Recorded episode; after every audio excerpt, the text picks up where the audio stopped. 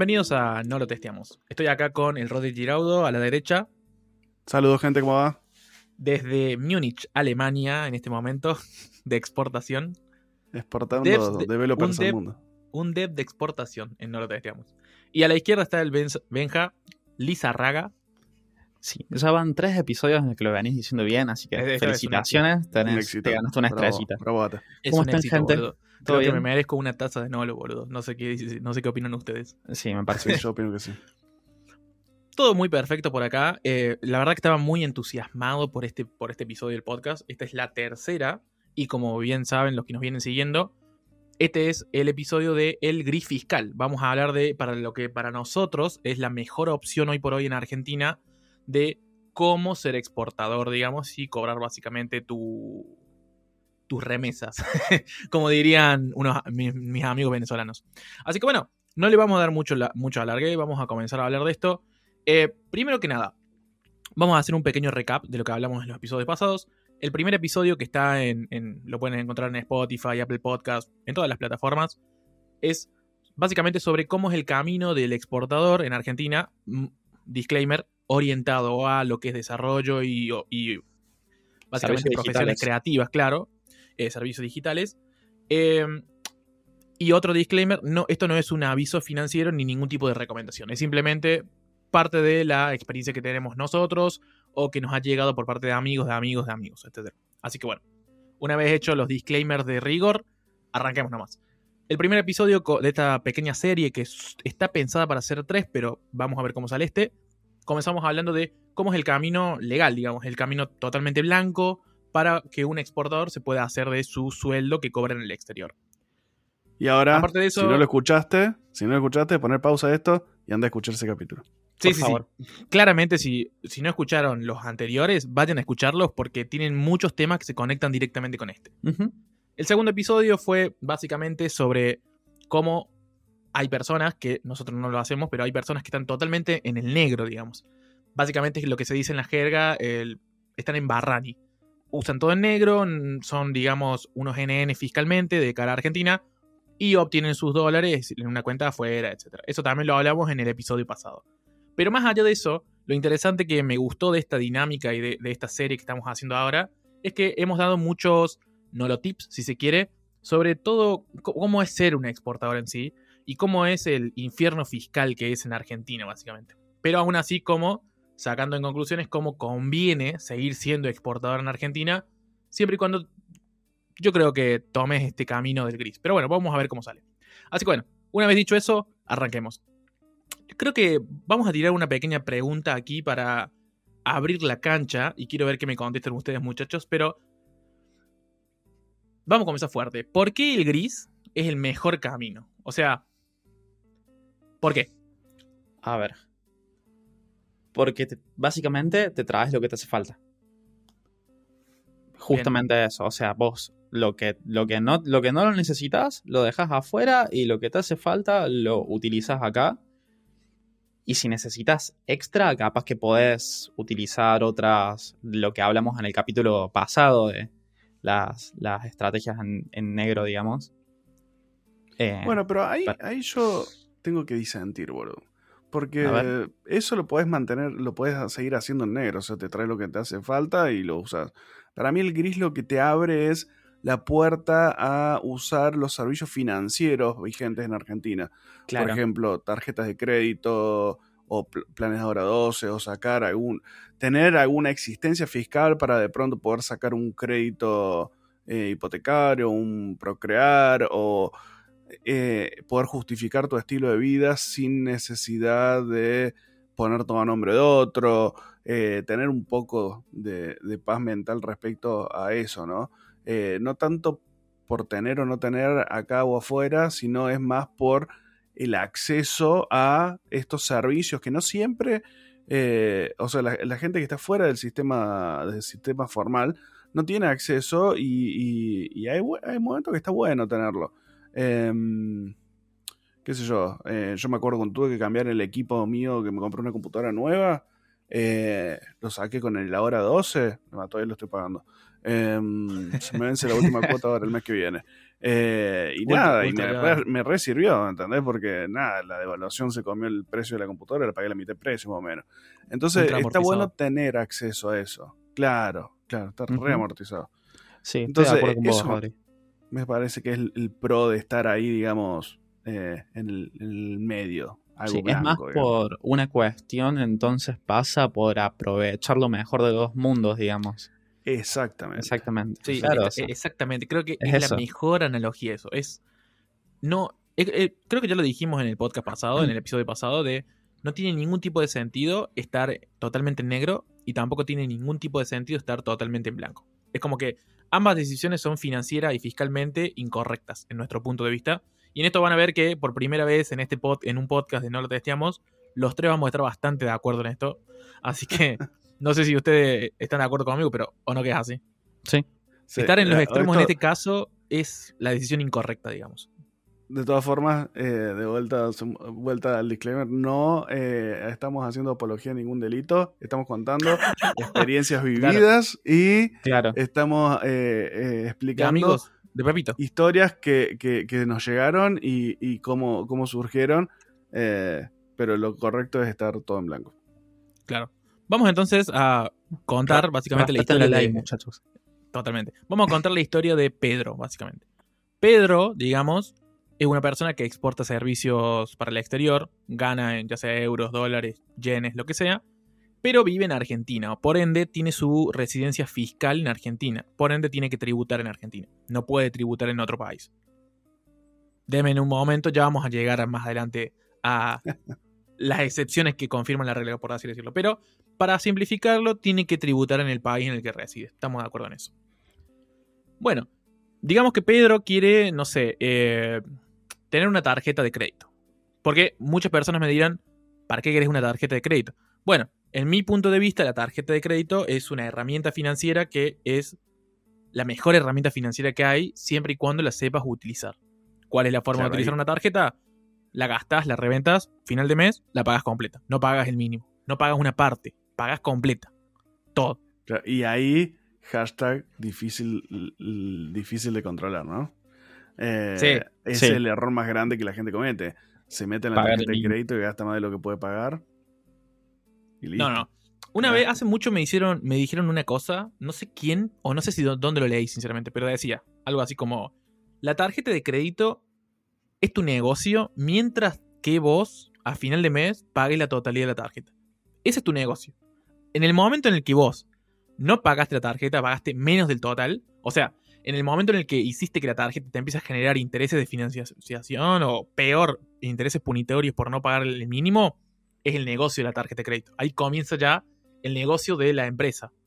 Entonces, uno tiene que ser vivo, porque en Argentina, esto todo el mundo lo sabe, por cuestiones de la inflación, por cuestiones de la idiosincrasia en sí, yo no entiendo por qué la gente le tiene tanto miedo al crédito, siendo que el crédito es una de las herramientas, es la herramienta primordial para vencer a la inflación, en mi punto de vista. No sé ustedes qué opinan.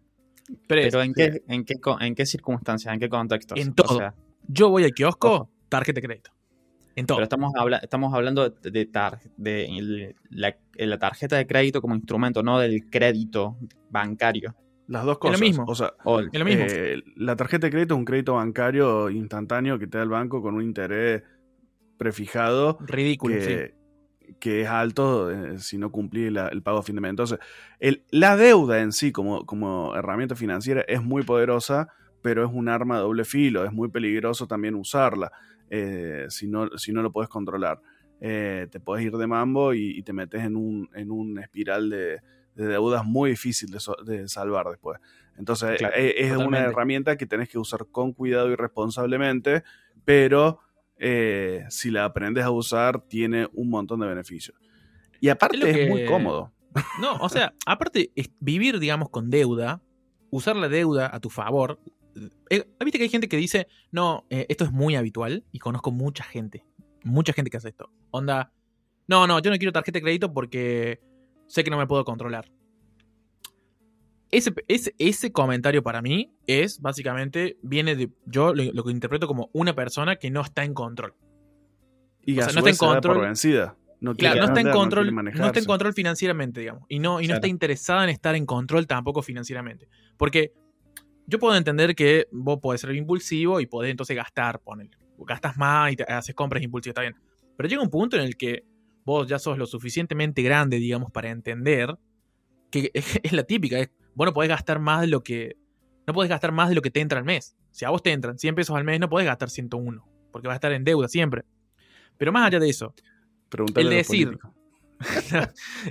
Ah, pero a lo que voy, el de decir, che, no, no, yo no quiero la tarjeta, yo no quiero, pero no es que yo no quiero la tarjeta. Es básicamente como que, en mi punto de vista, esa persona está diciendo, yo no quiero hacerme cargo de, de mis cuentas, digamos, no estoy, de mi economía, porque no me siento capaz, digamos. Es válido, cada uno lo puede hacer lo que quiera, pero en mi punto de vista, esas personas están perdiendo una gran, gran, gran oportunidad, que es básicamente utilizar la deuda a su favor. Que, como dijiste vos, Rodri, para mí es una herramienta fantástica. E, eso de decir, no, yo no quiero, yo no me gusta tener, tener deudas con nadie. Me gusta siempre pagar todo en contado, porque no quiero que a final de mes se me junten las cuotas, digamos. ¿Qué te calienta sacar una cosa en 12 cuotas con un interés de, no sé, del 10% en 12 cuotas, cuando en un año vos tenés una inflación en el país del 50, del 60, ¿entendés? Es cuestión de números básicos para mí. Pero bueno, más allá de eso, eso podríamos hacer un podcast separado para eso. Esas cositas, uno se va dando cuenta a medida que va accediendo al crédito, porque la realidad es que no todas las personas, parece, parece cuando vos estás en sistemas, estás como en una micro burbuja que parece que todos tuvieran un muy buen pasar, pero la realidad es que el general de, las personas, bueno, como sabrán, en Argentina, eh, más o menos la mitad de la población es pobre, digamos, está por abajo del umbral de la pobreza. Entonces, la realidad es que no es que la gran mayoría de la población tiene acceso al crédito como tal, sino que es un micro, un micro ambiente, digamos, en el, Clima. En, el que, en el que nos manejamos entre conocidos y el networking que hacemos, que da la particularidad de que, bueno, esta parte social tiene acceso a este crédito. Pero dentro de, dentro de este sector social, socioeconómico, si se quiere, hay un, hay un gran porcentaje de las personas que le tienen miedo al crédito. Le tienen miedo a la tarjeta de crédito y a básicamente financiarse a una tasa muy baja básicamente a futuro y siendo responsable financieramente. Entonces, eso creo que es el, punto central de este punto, de por qué el gris es el mejor camino. Porque vos, al ser gris, lo que estás logrando es poder, como dijo Rodri al principio, beneficiarte del sistema financiero, eh, argentino en este caso, y a su vez seguir beneficiándote de, de, las posibilidades y de los beneficios que tiene el cobrar en una divisa que no es el peso. Y básicamente tenerlos afuera, digamos. Creo que va por ahí. No sé si tienen algo para agregar ustedes. Sí, sí, estoy completamente de, acuerdo. Y la otra, la otra, la otra parte de, esto es eh, el poder justificar tu estilo de vida y poder vivir, eh, exponerte un poco más eh, de lo que normalmente podrías si estás todo negro, porque estás en definitiva pagando por esa exposición, digamos. Entonces, eh, vos de pronto te querés comprar un auto y si no, si estabas en negro todo, de pronto de dónde sacaste la plata para comprar un auto, ¿entendés? Claro. Em, entonces que ahí tenés que empezar a poner todo a nombre de otra persona y ya es un bardo, otro, es otro nivel de bardo, digamos. Entonces, uno es el acceso al crédito, el otro es poder justificar tu estilo de vida y empezar a gastar esa guita que estás ganando porque para algo estás ganando guita, digamos. Em, y si lo tiras a más largo plazo, ponerle, no sé, 10 años de trabajar así y nunca blanqueaste nada, de pronto te tenés plata para comprarte un depto y, decís, de vuelta, ¿de dónde sacaste guita para comprarte un depto? Sí, está en la misma eh, situación. Bueno, hay una cosa que pasa seguido en Argentina, eh, que está en el blanqueo de capitales, que cada gobierno una vez cada cuatro años largan un blanqueo de capitales porque están desesperados por guita los políticos, eh, de cualquier color eh, partidario, acá no hay, son todos iguales en ese sentido, todos necesitan guita, bueno, blanqueo de capitales y, ahí podés meterte, pero bueno, ya son otras cosas que tenés que ir agregándole a la ecuación, ¿no? Creo que ahí, ahí creo, está bien, ahí creo que das el punto pie inicial para empezar a charlar entonces de cuáles son las distintas formas de blanquear, digamos. Una vez que está bien, vos, decís, che, mira, está bien, yo tengo este ingreso, lo que vos quieras, ahora necesito blanquear. Me convencieron, muchachos. Es como que viene Pepe y nos dice, muchachos de no lo testeamos, me convencieron. No voy a estar en negro, tampoco voy a estar en blanco porque soy un pelotudo en ambos casos, voy a estar en gris. ¿cómo tengo que hacer? ¿Cuáles serían las formas? A ver. Em, bueno, primero tenés que ver tu condición fiscal. Eh, eso va a determinar grandísimamente el tipo de, de, flujo que vas a armar, digamos. Primero tenés que ver si sos monotributista o sos eh, responsable inscripto. también tenés que ver qué querés ser, ¿no? Me parece que eso es muy importante también. Claro, también. Sí, si no sos nada, ¿qué querés ser? Exactamente. O si sos monotributista, si te querés mantener ahí o querés pegar el salto de responsable inscripto. Es, un poco el plan fiscal de que cada uno se quiere armar, ¿no? Me gustaría dejar como contexto que, en mi punto de vista, es. Depende, para mí, depende de ser monotributista o ser responsable inscripto hoy por hoy. Depende básicamente de cuál es el nivel de vida al que querés, al que querés acceder, digamos. Porque viene atado directamente, está directamente atado y relacionado a cuánto capacidad de, blanqueo o de... No, no, sé si el término es de demostración, pero sí, básicamente es de, justificación que podés, de, los gastos que podés hacer, digamos. Porque la realidad es que hoy por hoy el monotributista tiene un techo bastante bajo, tiene un, no sé, no sé, vos sos monotributista, Benja, ¿no? No, sé cuál es el techo que podés facturar por mes, digamos la última categoría, categoría de servicios H para, para servicios, eh, 195 mil mensual. O sea, lo cual es un montón de dinero. Es un montón. Pero vos tenés que pensarlo en cuestiones de ponerle si vos tenés una familia y tenés, todos los gastos, que sería tu caso, Rodri, antes de ir. Claro. ¿Así? Sí, sí, sí. Yo tenía gastos altísimos y nada, y tenía un, estilo de vida medio, medio, medio fuera de, de lo que el monotributista podía podía justificar, entonces yo pasé a responsable inscripto. Pero pasar a responsable inscripto tampoco, yo le tenía un pánico, te digo, un miedo le tenía pasarme a responsable inscripto, pero una vez que te pasaste no, no es tan terrible. Em, eh, se te abre otro mundo de posibilidades, que podemos entrar en detalle ahora un poquito más adelante. Eh, pero manteniéndote en monotributo, si vos tenés, decir, yo todo mi blanco lo pago con menos de 150 lucas, bueno, entonces, mantenete monotributo. Última categoría, penúltima categoría, te mantenés ahí. ¿Y qué haces? ¿Cómo te mantenés esa categoría? O sea, porque vos te va pronto a llegar la, cuenta de la tarjeta de crédito y tenés que poder pagarla con algo. Y no la puedes pagar con plata negra, tenés que pagarlo con plata blanca. Entonces, ¿qué haces? Como monotributista, vos podés hacer factura C, que se llama. Es una factura que no discrimina IVA, o sea, vos el monto total que, facturás, el monto que el cliente tiene que pagar y el monto que vos recibís. Eh, y no le tenés que pagar de eso nada a nadie, salvo la cuota de monotributo. Entonces la factura C a muchísimos responsables en cripto le sirven porque lo pueden descontar de ganancia. Entonces, ¿qué, qué, qué buscas vos como monotributista que quiere blanquear dinero? vender tu factura. El mercado está pagando tu factura un 10%. Entonces, vos agarras y decís, che, tengo que facturar 100 lucas. ¿Sí? Para poner un número redondo. Tengo que facturar 100 lucas. Yo estoy cobrando un 10%. ¿Estamos? Entonces, yo te hago una factura a vos, eh, hamburguesería sociedad anónima, por decir un número cualquiera. te hago una factura a vos, hamburguesería Sociedad Anónima, por servicios profesionales de software. ¿sí? La hamburguesería me va a transferir las 100 lucas a mi cuenta, pero yo le voy a devolver 90 lucas en vez de 100 en mano. De las negras que yo tengo, le doy 90 en mano, le cobré el 10% de la factura C. La factura C se vende a 10%, gente. Si alguien no le está pagando el 10% de la factura, los está cagando. Como diría Natalia Natalia. Te están cagando, pibe. Están cagando, sí, esa es la realidad. Es como, hay muchas cosas que es como que, bueno, no las pueden ir a buscar a Google, claramente. Ahora las pueden escuchar en este podcast. Pero em, son como implícitas. Son como parte del ambiente, si se quiere, del exportador.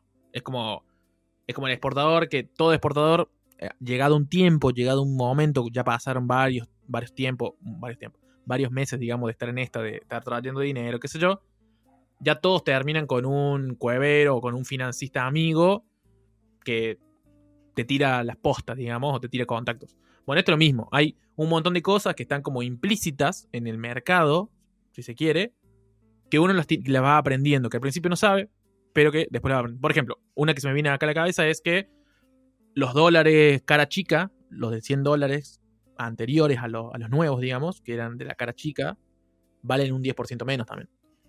Entonces, justamente hoy está, no, no, no, no, justo. No, no, no, no, para, es así. Hoy estaba con un amigo, estaba tomando unos mates ahí, qué sé yo, y me dice, no, che, vos sabés lo que nos pasó, boludo, de que bueno, no sé, fui a, fuimos a cambiar dólares en no importa dónde, y a uno de los chicos le dieron eh, billetes cara chica. Claro, nosotros no sabíamos. Y cuando fue a cambiar los, todos los dólares, le dijeron, está todo bien, pero te damos un 10% menos. Y yo le digo, sí, obvio, que no sabías. Como diciendo, eso todo mundo lo sabe. O sea, a ver, los dólares valen lo mismo en todos lados. O sea, vos podés ir con esos dólares a Estados Unidos, a cualquier lado. Excepto en Argentina, es una viveza criolla, que básicamente las personas que te compran los dólares, supuestamente, como son unos dólares que próximamente, entre comillas, el próximamente, van a salir de circulación, te los pagan un 10% menos.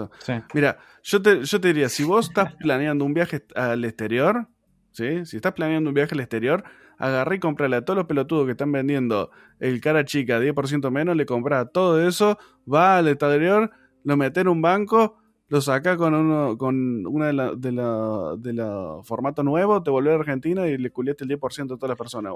estamos en todo el mundo, en todo el mundo, el billete cara chica vale lo mismo que el billete cara grande. Es una cuestión totalmente argentina. Es totalmente de la vivienda criolla de acá. Es de acá. lo, Ahora, yo sí te diría, no compres un billete cara chica al precio del dólar común, porque acá en Argentina sí vas a tener problemas. Claro, claro. Porque son todos unos pelotudos barro, ¿no? bueno. Es que, pero queda así, boludo. O sea, y claro, y quedó ahí, y bueno, fue como, eh, Nada, o sea, básicamente le dije, bueno, te cagaron. o sea, los cagaron, ¿qué quieres que le haga, boludo? O sea, eso, básicamente eso. Y no es que hay un lugar al cual podés ir a preguntar, o, va, a preguntar sí, quizás, pero como a leer sobre estas pequeñas cositas. Bueno, entre estas cosas también está esto de que las facturas C se pagan el 10%, por ejemplo. Y las facturas A se divide el IVA entre ambas partes. Son como. o no, depende. Bueno, ahí, ahí ya. son como reglas implícitas que quedan en, el, en este mercado informal. Aprovechen este podcast, chicos, porque estas son todas las cosas que a nosotros nos hubiera gustado saber y no las supimos. Así que. Aprovechen. pero para, antes de llegar a lo responsable escrito, para. Ya, vamos a llegar a eso porque ahí, ahí hay que abrir el abanico. No, no te lo voy a dejar ahí tan, tan suelto como eso que acabas de decir. pero para, mantengámonos en, monotributista. Entonces, bueno, vos, vos, agarraste, pum, vendiste la factura, te depositaron la guita, le diste la plata en mano. Entonces, de pronto vos tenés 100 lucas en tu cuenta bancaria que están blanqueadas. Pero ¿qué pasa? Vos tenés, ahí hiciste una factura por 100, entonces tenés que tener cuidado de no pasarte, porque te pasás, cagaste. Em, te pasás y tenés que irte responsable en cripto, digamos.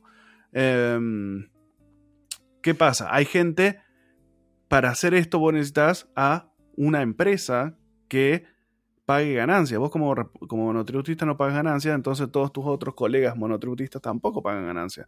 Entonces, a otro monotributista no le sirve tu factura C porque no paga ganancias. Entonces, lo que tenés que hacer es conseguir contactos de empresas que necesiten esto. Eh, hay mucho chanta, entonces tengan cuidado con eso, eh, busquen empresas de confianza, empresas capaz que en las que ya hayan laburado antes, empresas en las que eh, algún conocido conozca, que haga, ¿viste? no, no es para hacerlo con cualquiera. Que sean empresas del rubro. O sea, que sean empresas. Te vas a ver asesorar. Que sean empresas que coincidan. Si escucharon el primer episodio, saben qué tipo de contador les conviene y ese tipo de contador los va a saber eh, asesorar. Es así. Claro. Pero. Eso que decía el Benja es cierto también. Eh, alguien no le vas a vender servicios de software a eh, una empresa que hace panchos en la calle, ¿entendés? Tiene que ser una empresa que tenga algún tipo de software que necesita algún tipo de servicio de software real, porque si no, ¿cómo le vendes 100 lucas una panchería que hace nada? Eso, e, e, eso también, mira, ese, ese, tipo de cosas, para mí, también entran en juego en, lo que yo llamo el sentido común, digamos. Pero no es el sentido común. Tienes que tener un poco de sentido común. Pero, pero escucha, tenés que tener un poco de sentido común. No, no le vas a vender, ponele, no sé. Eh, no se me ocurre nada, pero ponele, no le vas a vender una boleta de 130 mil mangos por desarrollo de software a un geriátrico, ponele. No tiene ningún tipo de geriátrico. Claro, Depende del tamaño del geriátrico. Ay, pero es como, ah, entendés que está como medio raro, Depende del tamaño geriátrico. Si es un tremendo geriátrico que tiene cinco sucursales y tiene que coordinar la, contabilidad de, todo de todos los empleados in-house, y te la creo, ¿entendés? Pero si es un geriátrico de una familia que lo puso en el patio de la casa, es como, eh, está más difícil. está, medio complicado. Ese punto y el otro para mí importante es mantener eh, más o menos los niveles de facturación iguales en el tiempo. Que no haya mucha, mucha diferencia entre mensual. Entre, no sé, que un día, un mes facturas 80, otro mes facturas 150, otro mes facturas 90. Mira, no, eso, eso ahí yo no, coincido. Es una cuestión de prolijidad.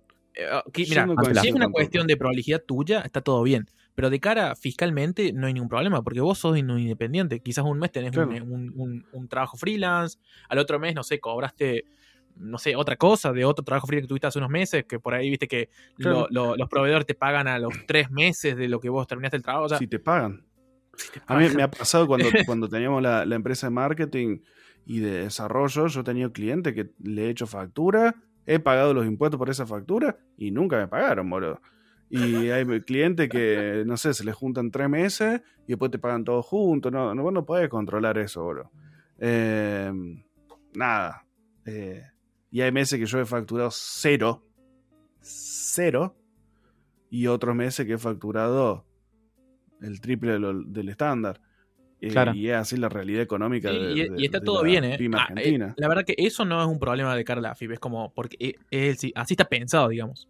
Vos justamente sos un independiente. No, no, justamente no tenés un sueldo constante. Es más, para mí, es peor tener eso de constante todo el tiempo. Porque si vos tenés, esto una vez me lo dijo mi contador, si vos tenés un, una, por ejemplo, vos todos los meses facturas a la misma persona y encima lo mismo, de facto tenés una relación laboral. Y eso te puede traer problemas, porque básicamente es como que, o sea, no problemas quizás a vos, pero sí puede, traer problemas a la, empresa. Porque es como mm. que te están negreando, ¿entendés? Además, creo que la ley, no estoy muy seguro, pero creo que la ley dice que si vos extendés un contrato por más de seis meses, o sea, tener una relación de esta por monotributo, de facto ya sos parte del plantel de la empresa o algo así. Podés, o sea, podés abrirle acciones legales. Esto es un tema y habría que invitar a algún abogado que nos diga después, algún laborista. Si algún laborista nos está escuchando y quiere subirse en alguno de estos días que estemos grabando, escríbanos a arroba no lo media en cualquiera de nuestras redes y lo charlamos. Pero, en esencia, yo no estoy de acuerdo con eso que decís vos, Benja, y no lo haría. Es más, me parece mucho más sano tener distintos niveles de facturación todo el tiempo. Es mucho más congruente con lo que significa ser independiente, digamos. Mm, entonces eso que dice el Benja tiene mucho sentido porque eh, como, ah, eh, cambiando todo el tiempo el nivel de facturación, sobre todo como monotributista, es difícil llevar el conteo, digamos, de si te pasaste o no te pasaste o cómo venís con la facturación para mantenerte dentro del monotributo. Entonces podría ser una herramienta útil, pero cuidado, levantar ahí, pero mantenerte con cuidado. Mira, eh, yo creo que la mejor experiencia es, acá el Benja, porque el Benja tiene esta experiencia de ser monotributista. Entonces, ¿qué, ¿qué pensás vos, Benja? ¿Es complicado o no es complicado llevar este tipo de orquestación de facturas? Sí, mira, o sea, eh, orquestar las facturas es sencillo. todos los meses haces una factura a quien corresponda para poder vos facturar el monto que vos necesitas. O sea, de acuerdo al esquema que estamos hablando, ¿no? Eh, y no, no, me parece que fuese difícil tener que, eh, tener que mantener el límite de facturación, o sea, facturando de distintos niveles, eh, con distintos montos, quiero decir. Porque vos, o sea, si vos tenés en claro que para la categoría H de servicios, tu límite mensual es de 195 mil, no vas a querer facturar más que eso. ojo, ojo ahí, ojo, ojo, ojo con eso. No es 195. 195 es el promedio pero vos el límite se te cuenta anual. Vos de pronto un mes puedes hacer 300 si querés. Sí. Pero si el mes que viene hace cero, no te pasaste, ¿entendés? Esa es una gran pregunta que me habían hecho ah, hace un tiempo. Eh, me la hicieron en Twitter, no me acuerdo. O algo así, alguien me la hizo. Pero es así. Vos te puedes registrar como monotributista hoy y mañana hacer una boleta por un millón de pesos. Por el total de lo que podés facturar anualmente como monotributista y no facturar más en todo el año hasta el próximo ciclo fiscal y son monotributistas y está todo bien. O sea, es raro, pero pero puede ser. Puede es, factible, es, totalmente, legal y no tiene ni una pizca de ilegal eso porque totalmente está bien. O sea, es lo que, lo que dice Rodri, es un promedio. Vos quizás, ponele, si un mes te fuiste un poco de mambo y no sé, gastaste 300 lucas, bueno, el otro mes, a los otros meses lo vas bajando un poco menos, vas facturando de a 100, ponele, hasta llegar, hasta seguir con tu ritmo.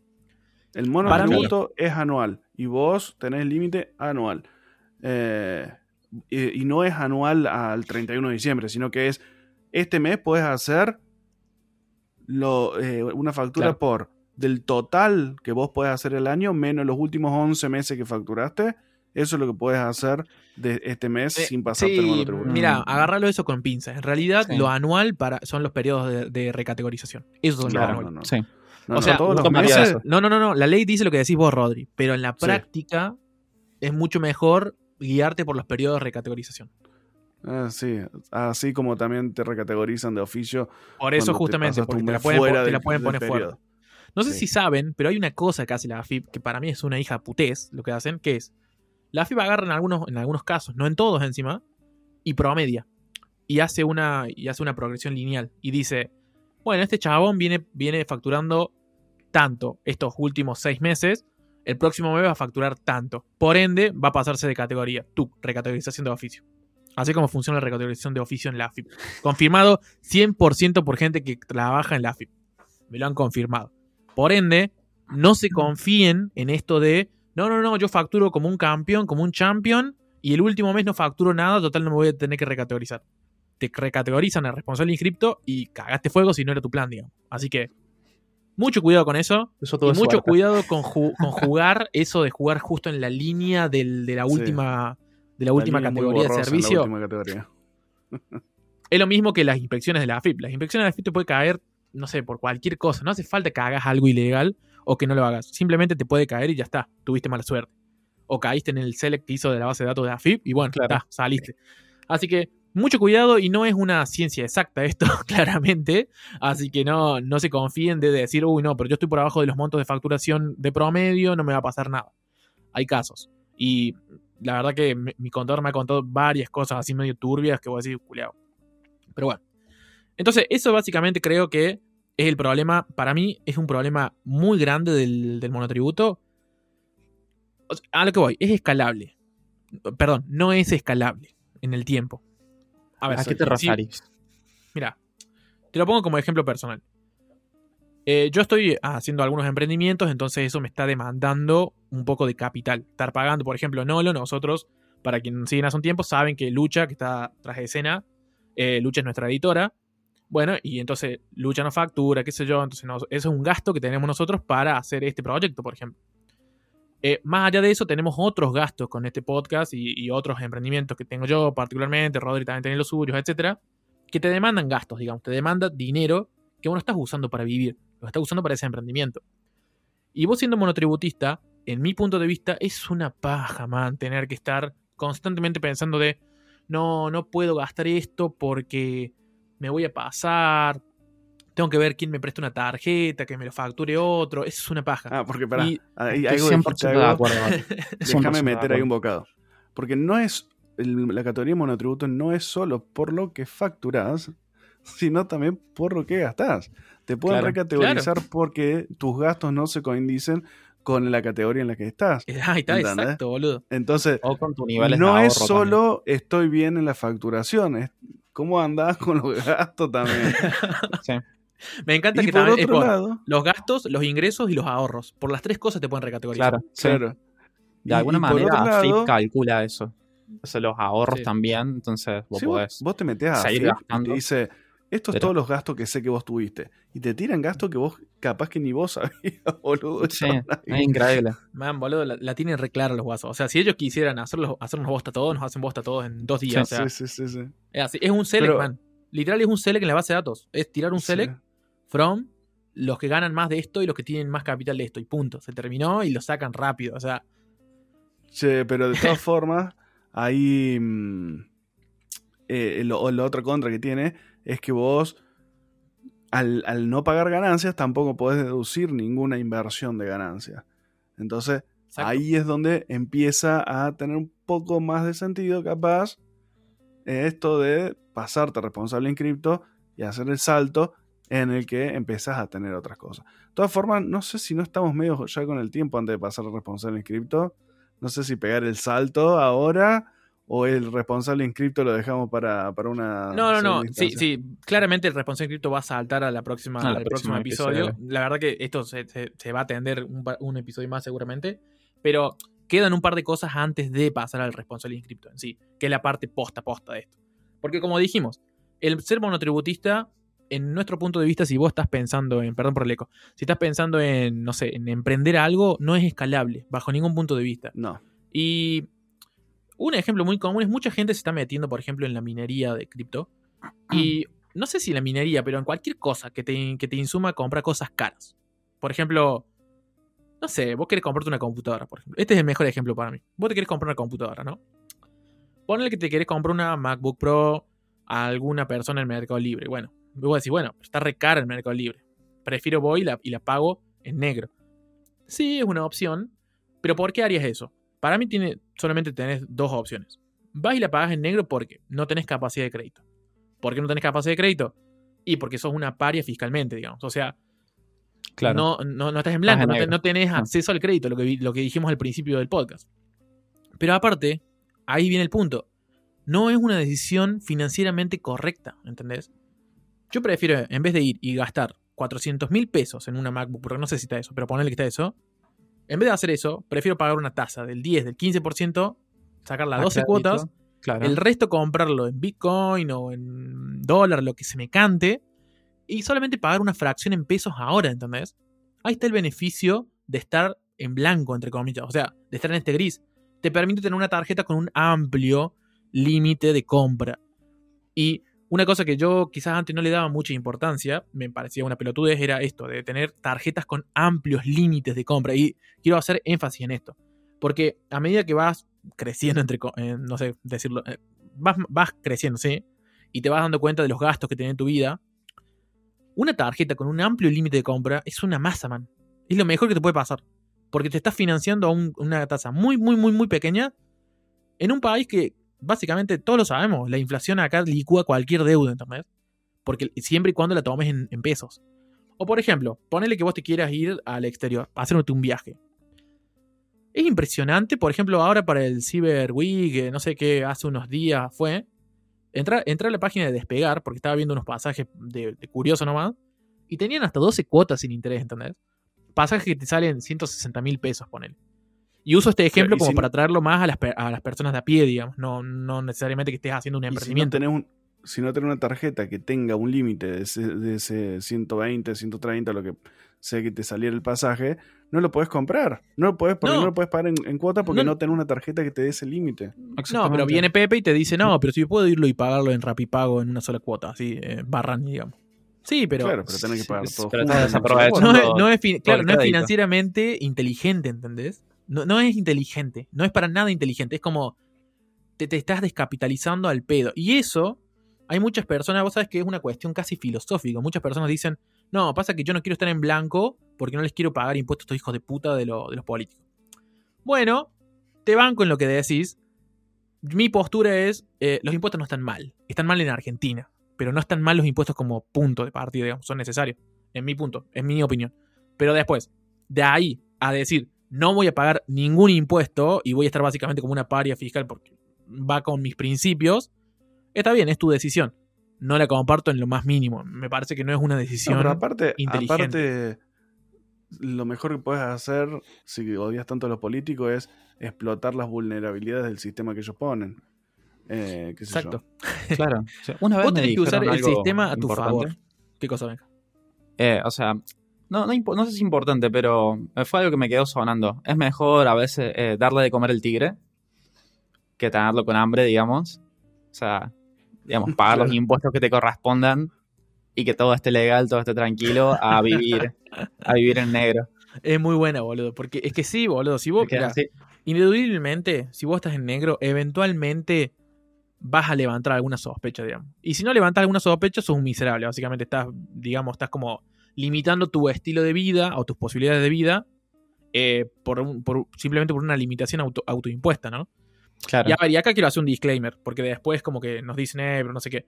cada uno puede vivir como quiere y gastar como quiere el dinero. Esto es desde nuestro punto de vista nada más. Así que ese es el disclaimer, digamos. O sea, hay gente que es feliz gastando lo mínimo indispensable y está perfecto también.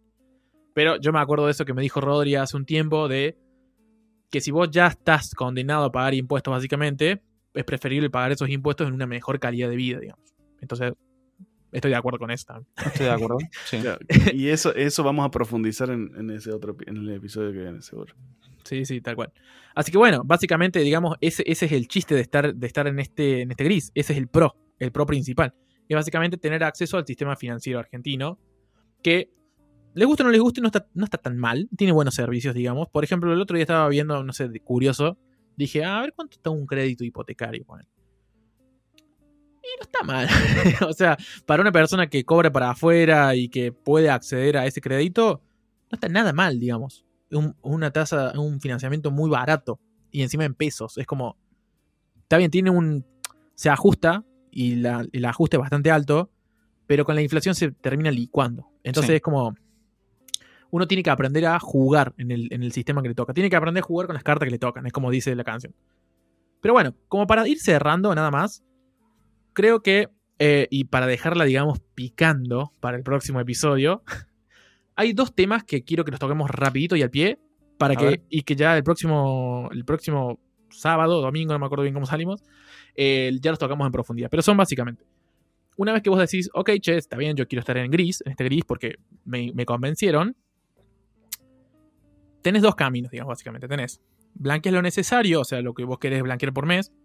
cuando, cuando decimos necesario es, ya sea para tu, bancar tu estilo de vida, tus deudas o tus emprendimientos, o sea, lo necesario, lo que vos necesites. Y tener el resto bajo el colchón es una posibilidad. O está la otra, que es blanquear lo necesario y tenés todo el resto offshore. No sé si lo querés explicar rapidito y al pie, Rodri, porque esto me lo tiraste vos en el chat. Entonces, pero, pero, pero, pero, pero, pero, lo tirás como para dejar ahí. Para dejar ahí. dejarla ahí, ¿no? Básicamente, ah, bajo el colchón, la primera recomendación sería es filosófico, nunca pongan la baja plata bajo el colchón. Eh, bajo el colchón, básicamente es abrirte una caja de seguridad, no seas tan rata inmunda. Salen dos mangos, y poner la guita adentro. Boludo, yo pensaba que las cajas de seguridad eran algo carísimo. Y la otra vez entré, le pregunto al banco, le digo, eh, ¿cuánto sale una caja de seguridad? No, eh, creo que eran. por mes te sale una, Sí, no, así como 8 mil pesos al año. 8 mil pesos al año, creo. Yo, quedé como de cara, fue como, che, ¿y puedo poner lo que yo quiera? Lo que vos quieras, me dice. bueno, mortal. Fue como, no, no, no, tan loco. Las cajas de seguridad son, parece algo re fancy, pero nada, son re baratas. Las cosas que este, haber en caja de Bueno, cuando fue el robo del Banco Río, lo único que se salvó fueron las cajas de seguridad, ¿o no? ¿No fue así? ¿O estoy flateando? No me acuerdo, no me acuerdo. No, perdón, perdón. En el corralito, lo único que se salvó fueron las cajas de seguridad. No las pudieron abrir porque están protegidas como por una ley internacional, si no estoy mal. Sí, creo que sí, pero ya estaría tocando fuera de, mi conocimiento. Sí, sí, sí, pero creo que este son muy seguras en ese sentido, digamos. Claro. Bueno, pero entonces, básicamente no la dejan abajo del colchón porque sí o sí alguien se lo va a chorear, hermano.